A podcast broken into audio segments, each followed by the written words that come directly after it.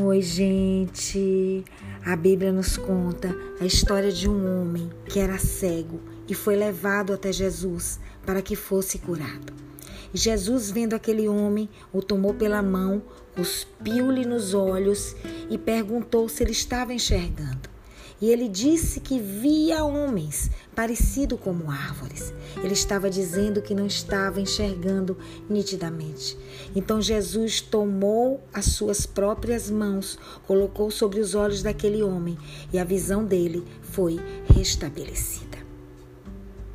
Haverão milagres na nossa vida que acontecerão como a esse cego.